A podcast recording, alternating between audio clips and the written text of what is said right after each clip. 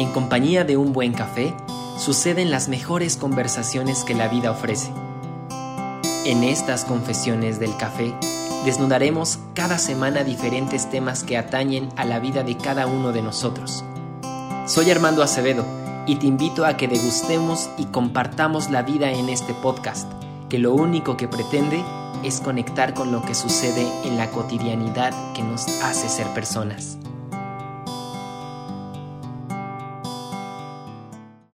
¿Qué tal amigos de Cafecciones? ¿Cómo están?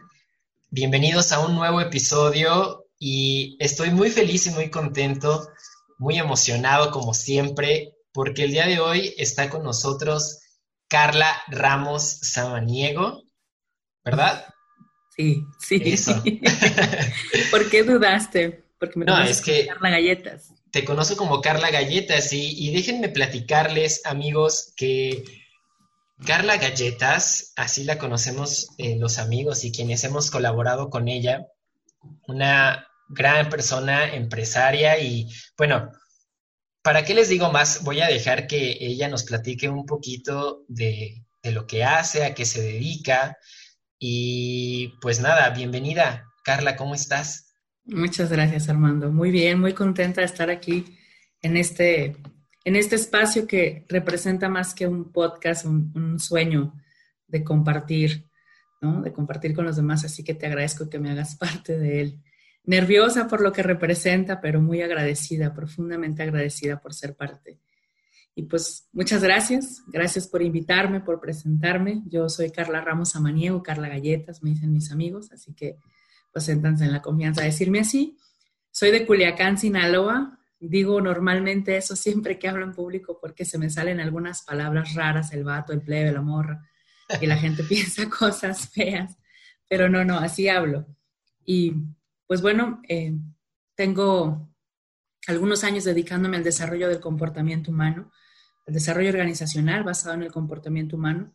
Soy estratega de economía del comportamiento y bueno, trabajo en estos aspectos a la orden. Perfecto, pues ya lo decías tú, eh, querida Carla, que es un sueño. Y sí, justamente antes de iniciar a grabar, platicábamos de, de todo esto del podcast y cómo fue surgiendo. Y créeme que para mí eh, personalmente, digo, todos mis invitados siempre son parte importante de mí y Sí, sí. considero que son personas que pueden aportar muchísimo para pues, los episodios, para la humanidad entera y estoy muy, muy contento. Créeme que ya, ya lo dije, te lo dije anteriormente, pero lo digo para que lo escuchen todos. Es para mí de verdad un honor y estoy muy agradecido contigo por, por estar y ser parte de Cafecciones. Muchísimas gracias. El honor es mutuo, créeme. Muchas, muchas gracias. Y pues bueno, ya, ya eh, entrando un poquito de lleno a, a este nuevo episodio que eh, algunos por ahí decían que los habíamos dejado olvidados, pero no, aquí está un nuevo episodio y el día de hoy toca hablar de un tema que personalmente a mí me llama mucho la atención y yo creo que muchas personas pueden llegar a conectar con esto porque vamos a hablar un poquito de asertividad, pero vamos a centrarnos en conversaciones difíciles, en conversaciones complicadas en cómo es cuando tenemos este tipo de conversaciones. Eh, entiendo que hay muchas situaciones, hay muchos problemas, por así decirlo, pero siempre es necesario hablar las cosas, o casi siempre. Entonces, eh, pues eh, el tema de hoy es este, conversaciones difíciles, y yo creo que va a ser muy, muy enriquecedor. Que así sea, a darle. A darle. Perfecto. Eh, pues, primero que nada, eh, Carla, galletas. Te voy a decir galletas. Dale, dale. Eh, Galle, primero que nada, para ponernos en contexto y para dar como un pequeño preámbulo, ¿cómo es que llegamos? ¿Cómo consideras tú que, que llegamos a estas conversaciones difíciles? ¿Por qué? Mira, yo creo que a veces hay situaciones en la vida de, de las personas, de los seres humanos, y que son más constantes de las que creemos, ¿no? Eh, en donde la comunicación no logra empatar eh, en acuerdos o tenemos algunos puntos que son divergentes y eso genera cierta incomodidad emocional. Los seres humanos somos emocionales el 100% del tiempo, no es una referencia mía, lo afirma la neurociencia, hombres y mujeres. Y obviamente buscamos un aspecto racional que nos permita de alguna manera justificar estas emociones, estos sentimientos, estos pensamientos que se vienen a la mente para actuar de una manera mucho más consciente. Sin embargo, sí hay una parte emocional y es naturaleza de nuestro cerebro que funcione así. Entonces, cuando hay algunos aspectos divergentes en, nuestros estados de, de vida, estados emocionales, estados de pensamiento o puntos de opinión, esto de alguna manera genera ciertas incomodidades emocionales. Y cuando vamos guardando estas incomodidades emocionales, hay personas que se lo toman de manera mucho más personal que otras. Hay personas que, dado su experiencia o contexto de vida, entienden que es una situación precisamente situacional, que no tiene necesariamente que ver con la relación persona a persona. Pero estas incomodidades emocionales que se van acumulando van generando en nosotros como un estancamiento, como un estancamiento con relación a cómo nos sentimos con esa persona o cómo me sentí porque el impacto emocional es fuerte. Y cuando el impacto emocional es fuerte, se va quedando guardado precisamente por lo que representa nuestro estado emocional. Entonces, cuando se va quedando guardado y yo vuelvo a ver a esa persona, yo sigo experimentando esta persona con esa situación, ¿no? Es lo que le llaman memoria emocional, que para no fortuna de los caballeros, las mujeres tenemos muchos años de memoria emocional a diferencia de los caballeros. De ahí que constantemente estamos recordando, ¿te acuerdas aquella vez que me hiciste esto? Y ya pasaron cinco años y uno lo recuerda como si fuera igual. Lo cierto es que cuando recordamos algo, nuestro cerebro no distingue realidad de fantasía. Entonces lo experimenta de nuevo. Por eso constantemente se mantiene el estado emocional hacia eso es importante para una servidora compartir eso porque tiene mucho que ver en cómo vamos estancando esta parte emocional. Y cuando vamos estancando esta emocionalidad con una persona ante una divergencia de puntos de opinión o demás, o de un punto de vista, o de un pensamiento, o de una acción, es cuando se empiezan a presentar las conversaciones complicadas que tenemos que, que ejecutar, ¿no? De hecho, es hasta casi la ley de conversaciones cruciales, que es un libro que, existe, un modelo. Aquí hay una compañía en México que trae toda la, licencia para dar cursos de conversaciones cruciales. Y, pero ellos hablan de esta ley, ¿no? Esta ley de, pues si, tú sientes que hay un estancamiento o ves a una persona y, y sientes que no hay una fluidez en la forma en la que se puedan relacionar, o haya algo en lo que emocionalmente no conectas, no fluyes, y probablemente hay una conversación crucial que debes tomar en cuenta y no la has ejecutado. ¿no? Ahí es cuando te das cuenta que hay algo que tienes que ejecutar, porque a veces estos impactos emocionales no se dan de manera consciente, no se dan, se dan simplemente lo vivimos, a lo mejor tú y yo estamos en una situación, un día yo te dije algo de, oye, ¿sabes qué? No me gustó que dijeras esto en el curso, no sé, por así decirlo y tú me lo tomaste personal porque en ese momento tú estabas muy vulnerable, ¿no? Cuando yo a lo mejor te estaba hablando de un hecho en particular.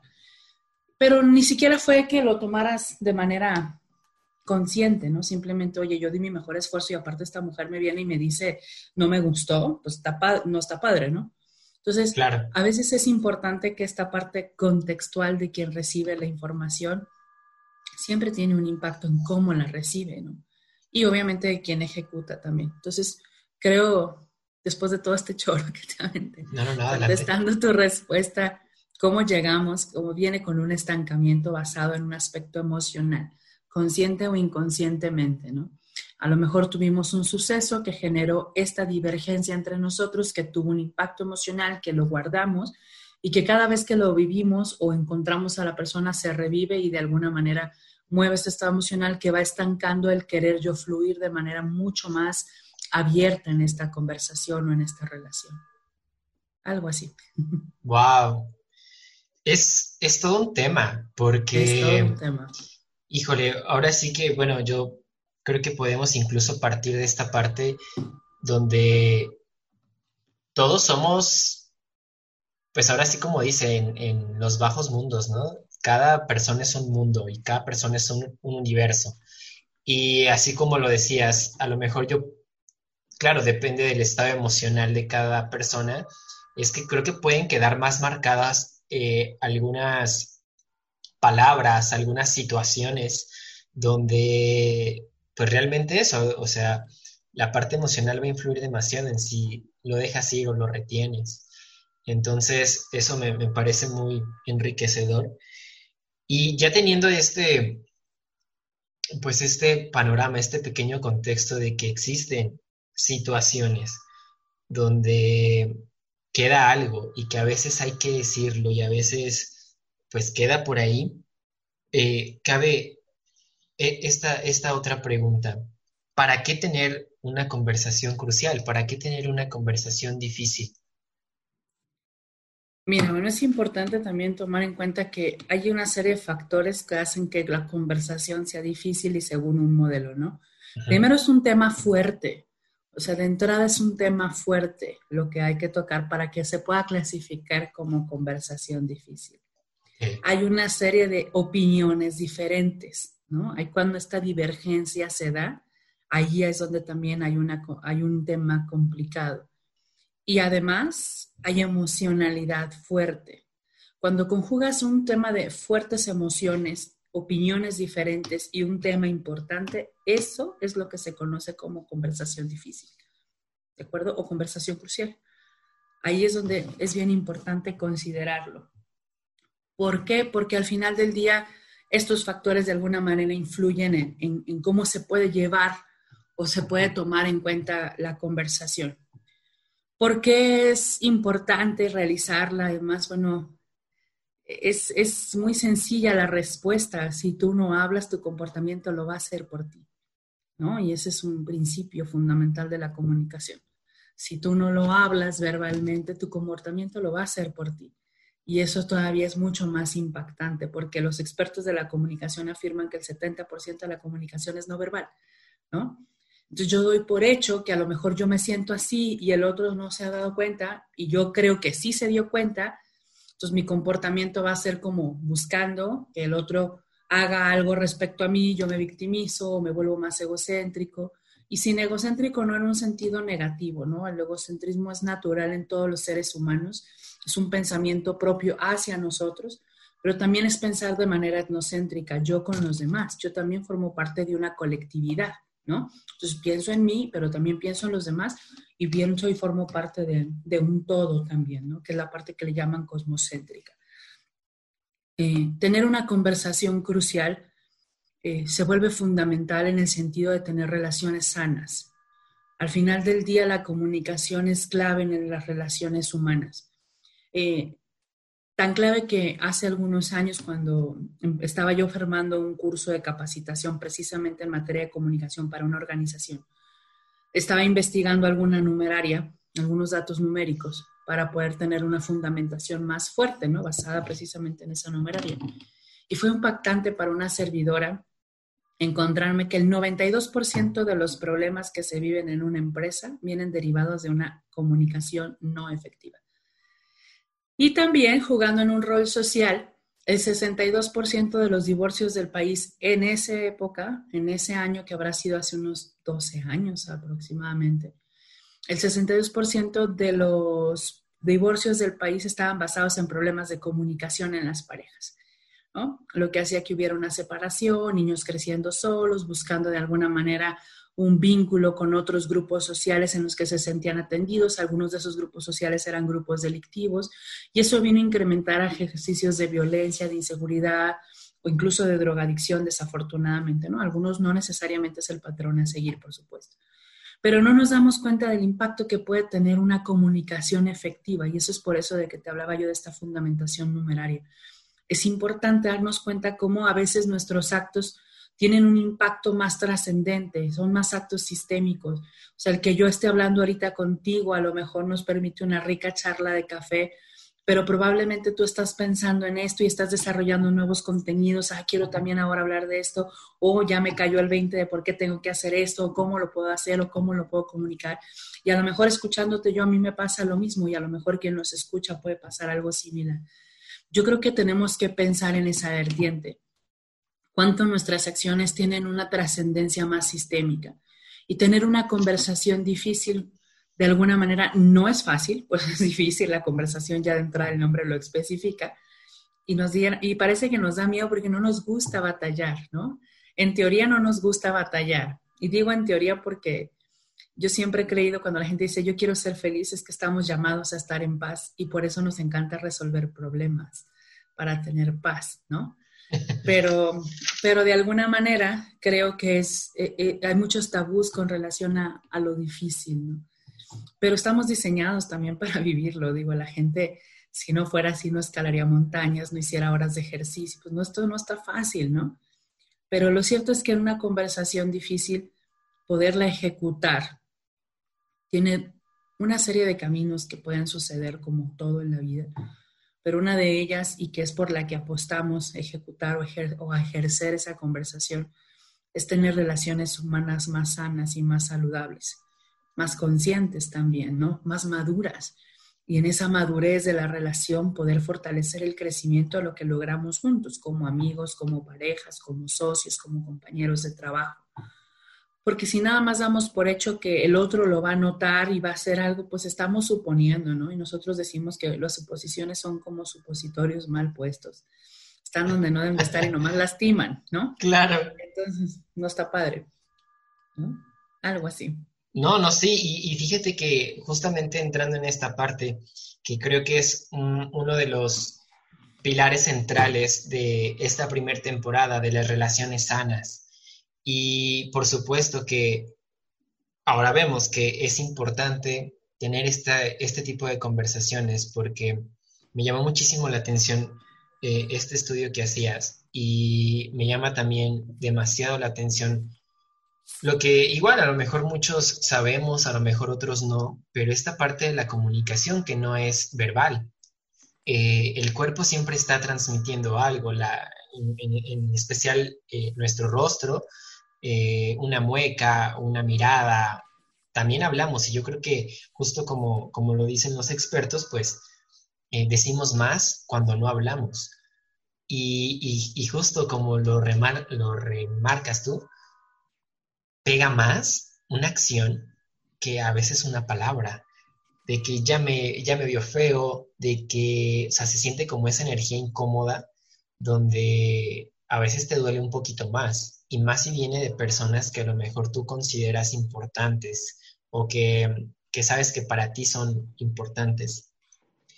Me, ha servido también, y no sé aquí qué opinas tú, cuando tenemos em, estos, no sé si llamarlos malamente miedos, de no quiero decirle porque a lo mejor va a pasar esto, no quiero hablar porque a lo mejor se va a dar esto.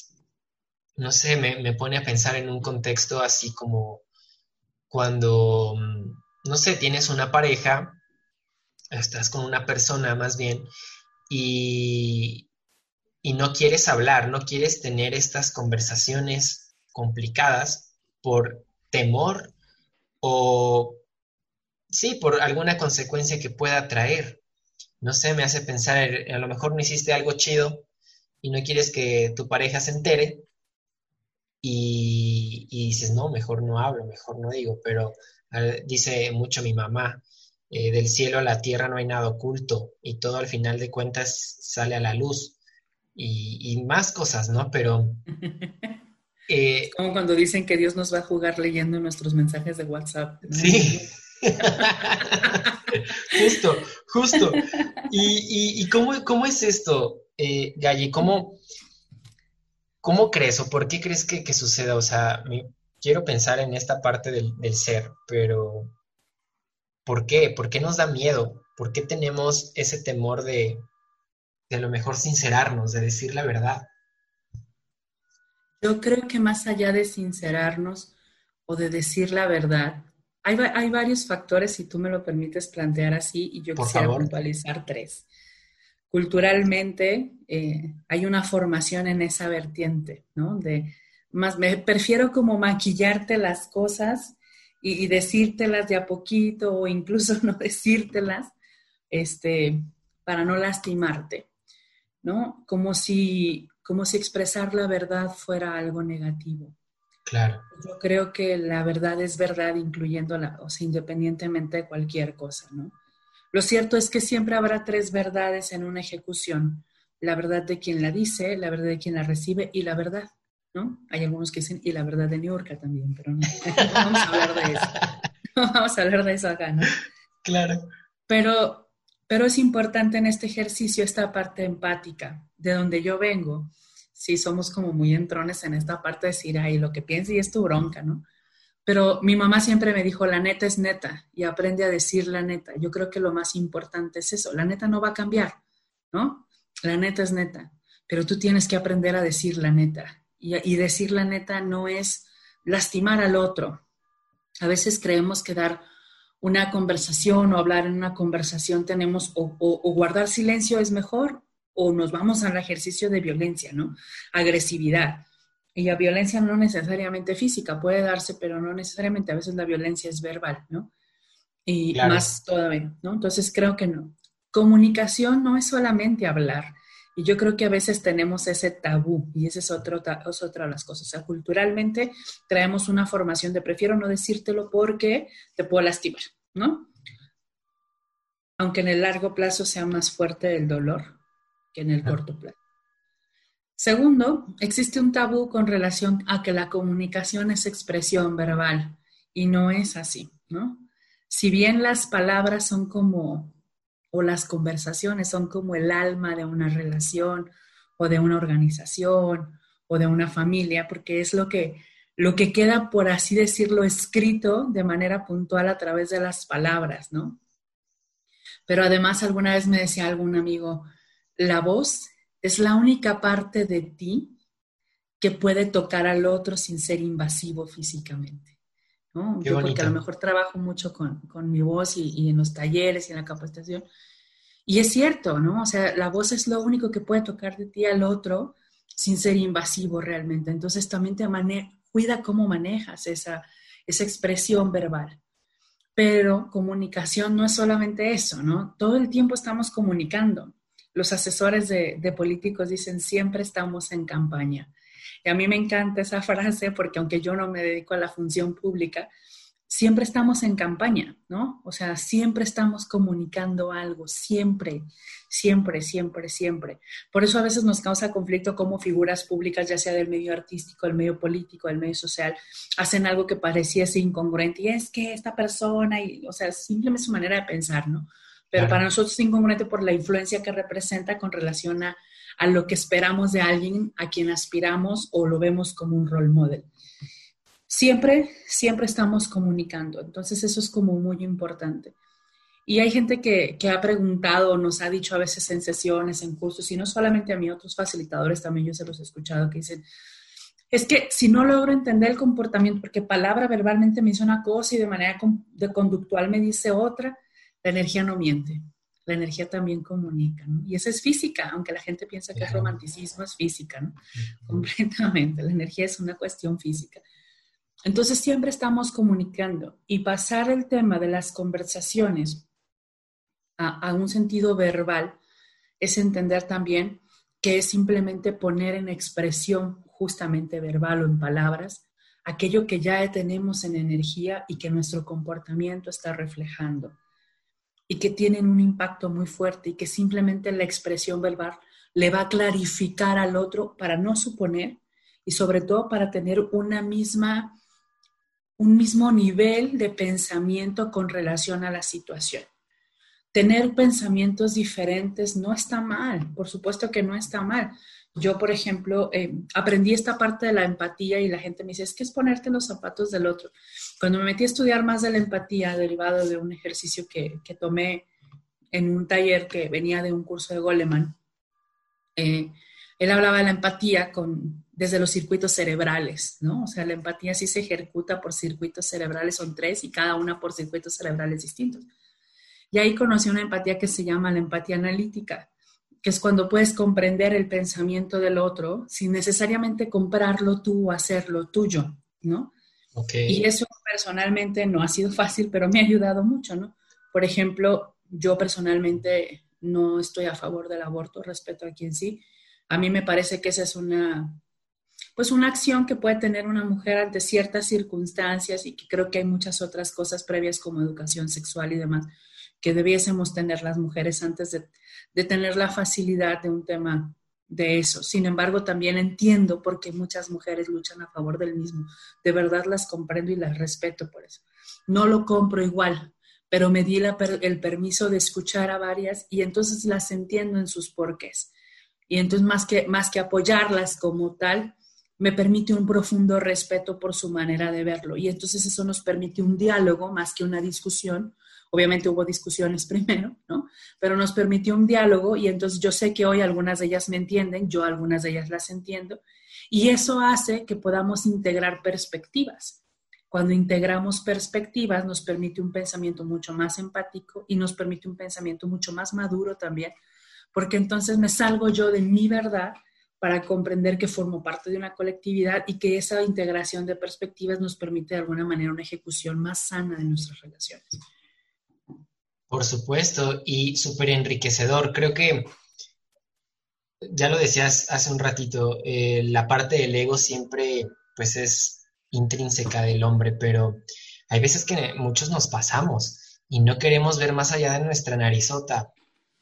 Y no sé, me, hace pensar en esto porque eh, a, veces también tenemos mal entendida esto de, la empatía. Y justo como yo creo es muy trillado eso, es que es ponerte en los zapatos del otro, es que es a lo mejor sentir lo que el otro siente, pero muchas veces, o, creo que pocas, casi nulo, no sé, eh, logramos, logramos sentir lo que el otro siente. Mm, a mí me gusta mucho una frase que, que mi hermana dice mucho, que dice, y me ha ayudado a comprender muchas cosas. Dice, nadie experimenta en cabeza ajena. Y, creo que es muy cierto en muchas situaciones porque, pues sí, yo puedo entender a lo mejor cuando falta un ser querido, pero no me va a doler igual a mí que, que fallezca mi abuelo a que fallezca a lo mejor el abuelo de, un amigo. No, no va a ser el mismo dolor y a lo mejor por contextos, por lo que tú gustes, quieras y mandes, mm, al final empatía, sí, no sé, no sé si puedo llamarla, es un tanto subjetiva, pero creo que lo, pocas veces se logra una empatía efectiva, una empatía real. Y más en esta que dices, la empatía analítica está súper interesante. Voy a leer más sobre eso. la empatía que tú describes ahorita con relación a las pérdidas es empatía emocional, esa se da más hacia el hipotálamo en el cerebro. La analítica se da justo aquí en la parte prefrontal, atrás de la frente. Y te digo que se dan por circuitos cerebrales distintos, ¿no? Y es en este ejercicio donde, donde a lo mejor sí, bueno, perder a un familiar o a alguna persona cercana no es lo mismo el dolor que sentimos cuando, cuando alguien más pierde a esa persona, pero ese, ese conocimiento o ese duelo previo de alguna manera nos permite una sensibilización cuando acompañamos a ese alguien más. Y esa empatía es, es, la empatía emocional. Eh, yo coincido en esta parte que nadie experimenta en cabeza ajena, pero sí creo que también el aprendizaje de unos nos puede impulsar para adelante. O sea, que no todos tenemos que aprender eh, de la misma forma y lo mismo. De otra manera, pues creo que la humanidad no hubiese evolucionado tanto, ¿no? Eh, por un lado. Pero sí creo que además eh, hay circunstancias, nuestro cerebro tiene una capacidad que se llama neuroplasticidad, que es la capacidad de moldearse a sí mismo de acuerdo a las circunstancias que vive. Por eso mucha gente afirma que podemos con la edad seguir creando neuronas, por lo mismo, porque el cerebro tiene esta nobleza, ¿no? De, irse moldeando. Por eso te dicen, eh, haz, haz, cosas diferentes, genera cosas, vive en un lugar en el que nunca hayas estado al menos una vez al año cosas de esas que parecieran románticas o simples, perdón que use mucho la palabra romántica, ¿no? Me la recuerdan constantemente en mi trabajo. Este, pero creo que es más allá de eso poder ver eh, un sentido, ¿no? El efecto que pudiera tener una ejecución. Y lo mismo acá, en el tema del que estábamos hablando con, las conversaciones cruciales. ¿Qué sentido más allá del, del momento, ¿no? Quizá en el momento es difícil porque hay una emocionalidad fuerte, porque es un tema complicado, yo, por ejemplo, te lo, te lo comparto en un sentido empresarial. Si uno de los colaboradores constantemente está teniendo un error su puesto es clave. Y ese error a la organización le está costando cada vez que se ejecuta miles de pesos o cientos de miles de pesos o millones de pesos y un líder no se atreve o un jefe no se atreve a llevar la conversación fuerte, donde está teniendo una pérdida económica, donde la persona no está ejecutando, donde se le ha dado feedback, donde se le ha dicho cuáles son sus funciones, donde conoce sus indicadores, y un líder por miedo no toma la acción, entonces, ¿cuánto está dispuesto a perder o cuánto le está costando a esa persona esa no conversación difícil? ¿No? ¿Cuánto le está costando? Entonces, nuestro centro tiene que ser el objetivo mayor. Yo cuando estoy eh, mentoreando alta dirección, lo que le digo, tu centro de toma de decisiones es la empresa. Esto no significa que tengas que ser rudo y cortar cabezas a todo mundo y con el machete y órale. No, no, no significa que tienes que aprender a gestionar el talento de tal modo que lo puedas elevar en su toma de decisiones para que ellos hagan con el expertise que poseen el proceso para el cual fueron contratados. Pero no te quedes calladito porque entonces cuánto te está costando. Y lo mismo acá, lo mismo pasa muchas veces en las relaciones eh, personales. Mi hermana, mi hermana Wendy, eh, tengo tres hermanas, mi hermana Wendy está estudiando una maestría ahorita en psicoterapia familiar sistémica y hace poco estaba leyendo su marco teórico de tesis y tiene que ver con, con la relación que existe entre la violencia, principalmente violencia familiar, con perspectiva de género eh, en, un sentido del impacto que tiene que ver en, el consumo de drogas en mujeres. Wow. Está bien interesante. Y dentro del marco teórico ella ponía porque muchas mujeres eh, no denunciaban o lo que habían vivido. Y hay, son muy, o sea, alrededor del 90-93% de las mujeres viven esas circunstancias y no las hablan.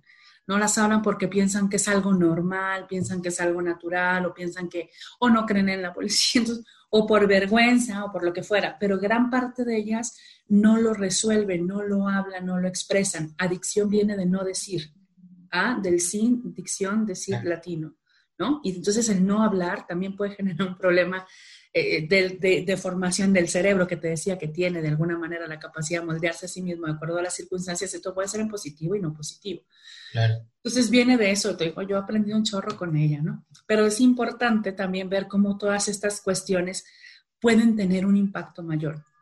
Nos da miedo lastimar al otro porque hemos formado en ese sentido y no está mal tener en cuenta el otro, el autoestima propio y el otro estima, como dice mi amiga Mónica Díaz, que tiene un libro que se llama El otro estima, es fundamental, pero a veces se nos olvida o nos da miedo ejecutar o pagar un precio en el momento, particularmente en materia de relaciones, cuando buscamos algo más grande. Entonces, se trata de pensar en lo que es más grande, en una relación sana, en una relación que dure más, en una relación con mayor madurez, en una relación en la que podamos tener una discusión inteligente, ¿no? Donde, pues de alguna manera, pues no está mal, o sea, ¿por qué tenemos que hacer berrinches? Pues no tenemos seis años, no tenemos doce años, no puedes tratar temas de adultos es pensando como, como un niño de seis años sin demeritar la, la, inocencia y la nobleza que sí poseen los niños de seis años y los adultos ya no poseemos tanto. ¿no?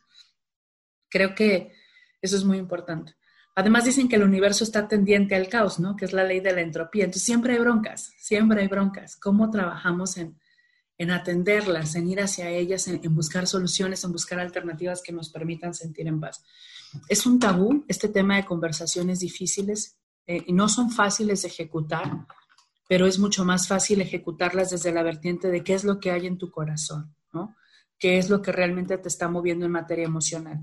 A lo mejor no quieres enfrentar a esta persona por no tener un problema mayor y eso está bien. Sin embargo, este enfrentamiento no tiene que ser un enfrentamiento rudo.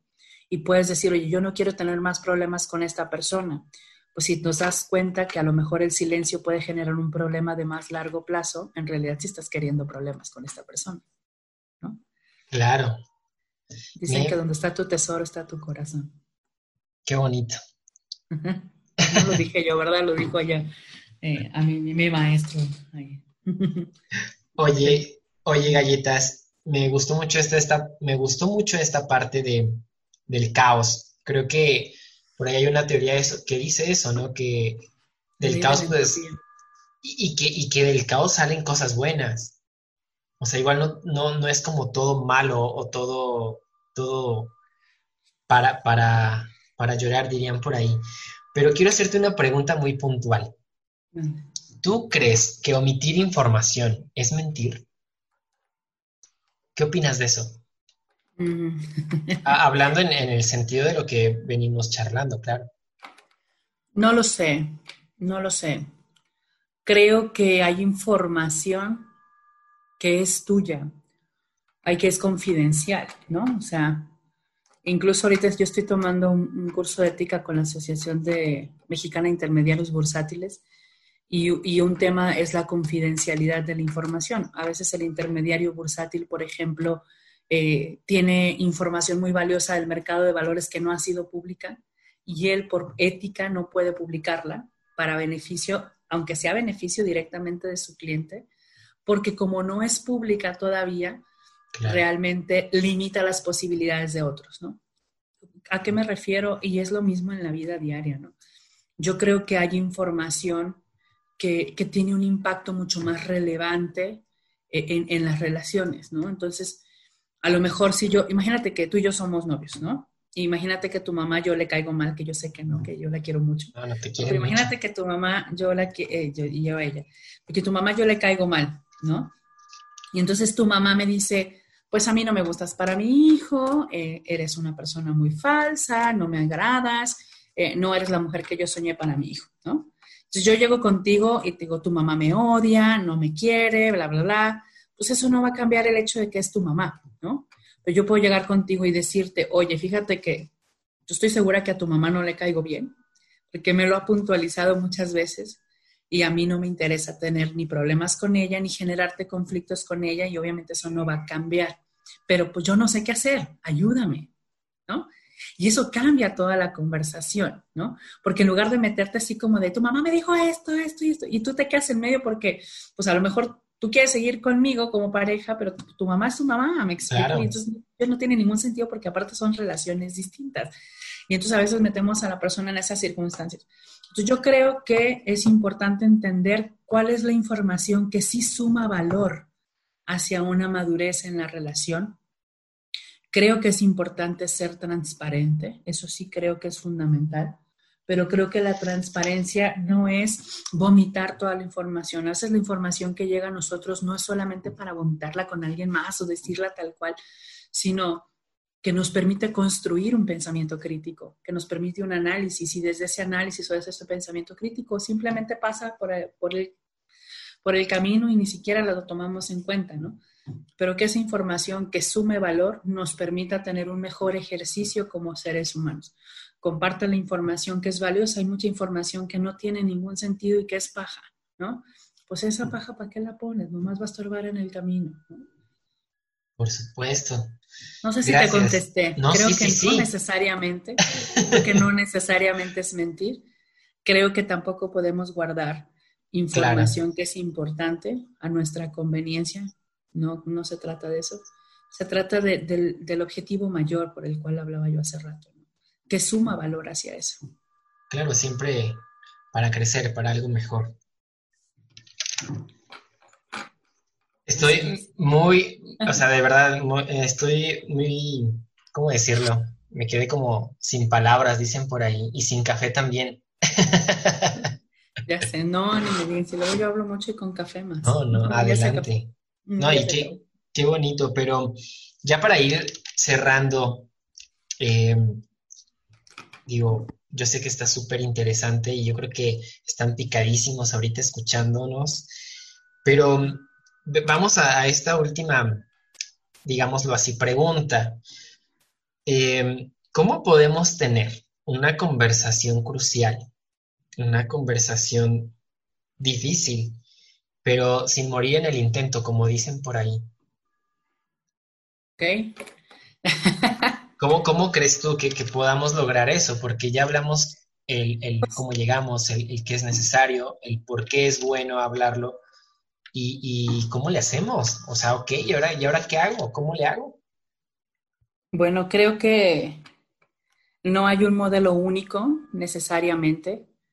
Debe de haber algún modelo base, por supuesto, porque hay gente que se ha metido a estudiar muchísimo el tema de conversaciones cruciales, pero, pero personalmente creo que no hay un solo modelo, ¿no? Lo que sí es como fundamental es tomar en cuenta dos cosas, o sea, una, lo que yo te decía, ¿qué hace una conversación difícil?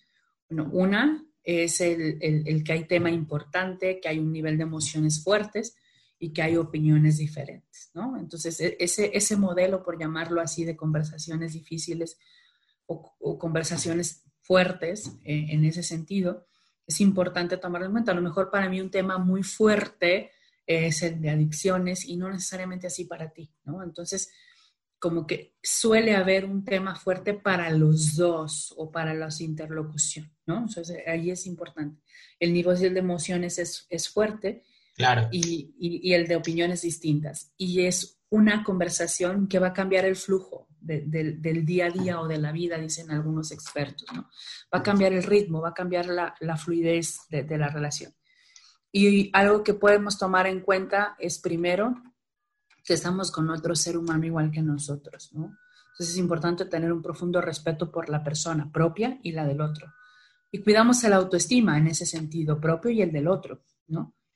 Y los motivos correctos. Hay gente que quiere tener estas conversaciones porque soy tu madre y te callas, ¿no? Y es porque tengo la razón casi, casi, ¿no? Porque soy tu jefe y pues aquí a ver quién manda, ¿no? De tu cabeza a la mía, pues la tuya, ¿no? Entonces eso hace que la gente no se sienta cómoda o esas cosas, ¿no? Entonces, ¿cuáles son esos motivos reales que tenemos que tener para, para ir hacia eso, ¿no? Uno de ellos es, por ejemplo, pues buscar esta, esta, este, este encuentro de una verdad conjunta, que aunque tú pienses diferente y yo piense diferente, nos permita tener un punto de empatía, un punto de encuentro, un punto de convergencia, no necesariamente pensando igual.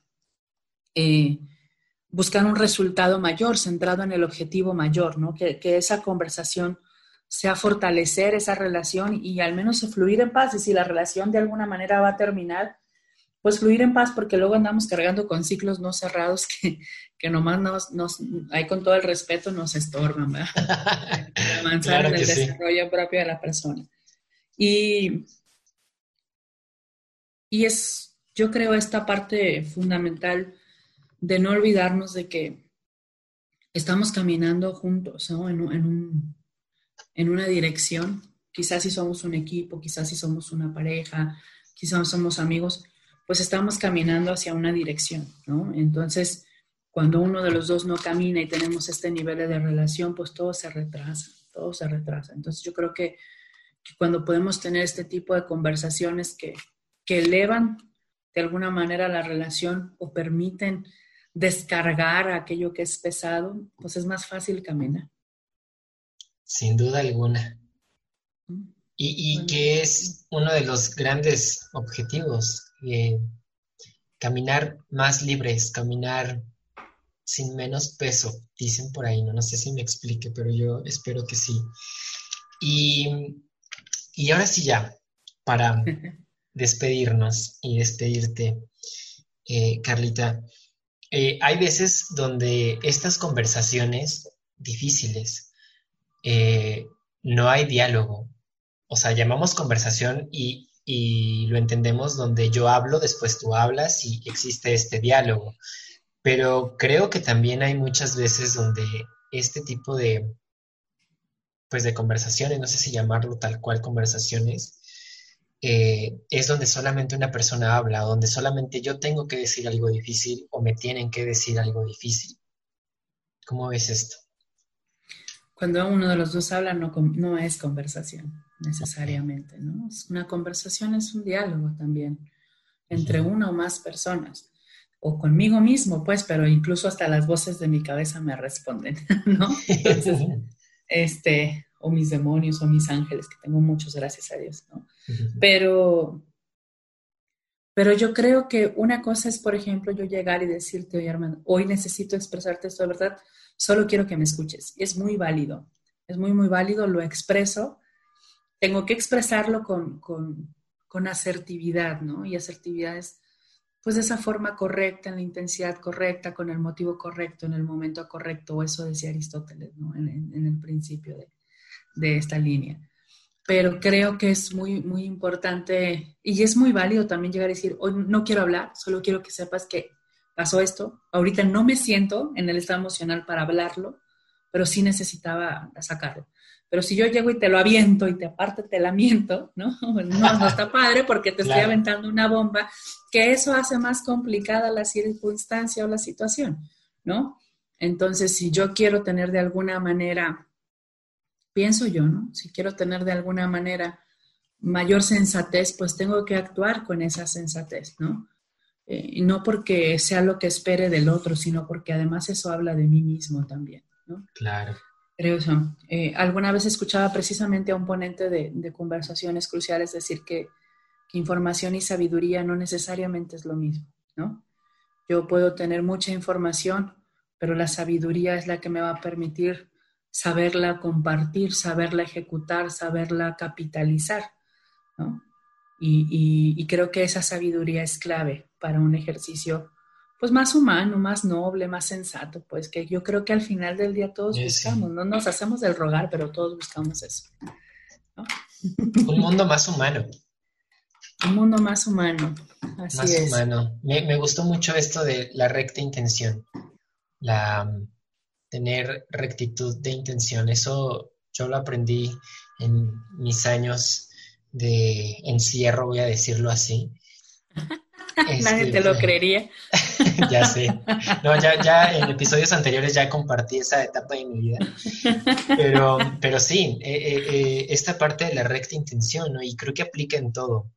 Desde cómo dices las cosas, cómo actúas, hasta cómo escribes, todo, todo lleva la recta intención y, es importantísima, justo como lo, decías tú que, que decía Aristóteles, pues desde ahí empieza todo y creo que es la base de muchísimas cosas. Y también la base de, más bien de, ahorrarnos muchos, muchas broncas, muchos problemas, ¿no? Entonces, eh, tener esa recta intención y, pues nada. Eh, y no solo nos ahorra broncas, yo creo que nos lleva más lejos, ¿no? Todavía, a la trascendencia. Mm. esa huellita que dejamos, ¿no? Carlita, pues muchísimas gracias. Eh, de verdad que, híjole, yo creo que nos da para muchísimo más, eh, para seguir charlando mucho más tiempo. Yo estoy seguro que es, tu primera vez aquí en Cafecciones, pero no va a ser la única, ya te tengo en la lista, dicen por ahí. pero de verdad estoy muy agradecido contigo, con Dios, con, con esta oportunidad de poder conectar. Y creo que ya desde hace algunos años hemos conectado de una manera muy bonita. Eh, siempre, bueno, yo, yo lo digo así y lo comparto con cariño. Desde que llegaste tú a a mi vida, vamos a, decirlo de esta manera, eh, siempre ha sido un crecimiento. Y yo creo que Dios, que la vida, siempre te van poniendo a, ángeles eh, que van guiándote, que van, eh, pues, en, tu camino, en tu vida, para siempre un crecimiento. Y yo creo que todo, al final de cuentas, es así. Hay que verlo para, no digo, mucha gente dice, es, todo pasa por algo, pero a mí me gusta decir más, todo pasa para algo. Entonces, creo que de verdad eh, va, va, va, va, algo bonito ahí y sabes que pues hay un aprecio grande, que hay un, aprecio muy bonito y un respeto grandísimo por tu persona, por lo que haces. No platicamos de, de Auker, ya yo creo que lo, lo, diremos en otros episodios, pero les comentamos rápido.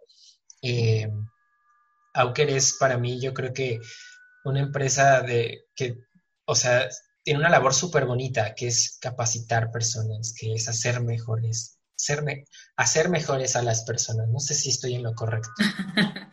pues buscamos de alguna manera generar espacios donde la gente se descubra a sí misma con mayores posibilidades. Yo creo que al final del día, algo que sí tiene Anker de este potenciando gente, que, que es nuestra misión, y de buscar ser alguien que sume, impulsar a la humanidad hacia adelante desde la toma de decisiones, es es el profundo respeto a la voluntad ¿no? de la persona. Entonces, por eso buscamos crear escenarios donde la persona pueda darse cuenta de aquello que posee y desde su propia decisión y desde su propia voluntad pueda tener un ejercicio de vida mucho más pleno.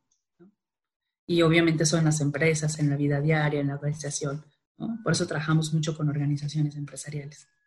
Qué bonito, de verdad. Yo estoy muy feliz con, con ella. Es muy noble, por supuesto. Esa es la palabra, muy noble. Pues se nos acabó el café. querida galletas, este. No.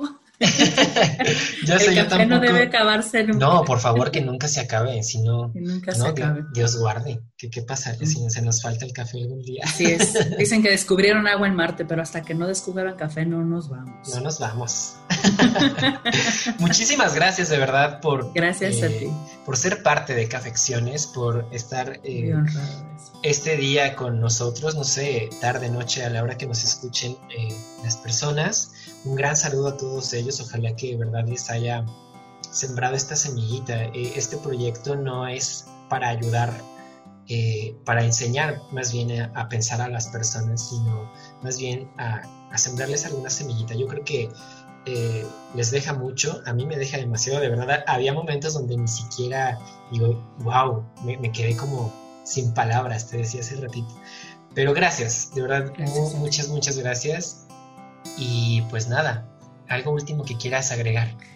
No, agradecerte por esta invitación, por permitirme compartir eh, pues este tema en particular, ¿no? Pero y confiar en, que pueda hacerlo y agradecer a todos los que, los que nos escuchan la confianza, la apertura. Espero que también estén disfrutando de un rico café. Te deseo mucho éxito en Cafecciones. Gracias. Y gracias por permitirme ser parte de ellos y pues que Dios los bendiga a todos. Muchas, muchas gracias. Y muchas bendiciones también. Muchas gracias. Gracias y nos escuchamos la próxima vez aquí en Cafecciones. Mi nombre es Armando Acevedo y nos escuchamos a la próxima.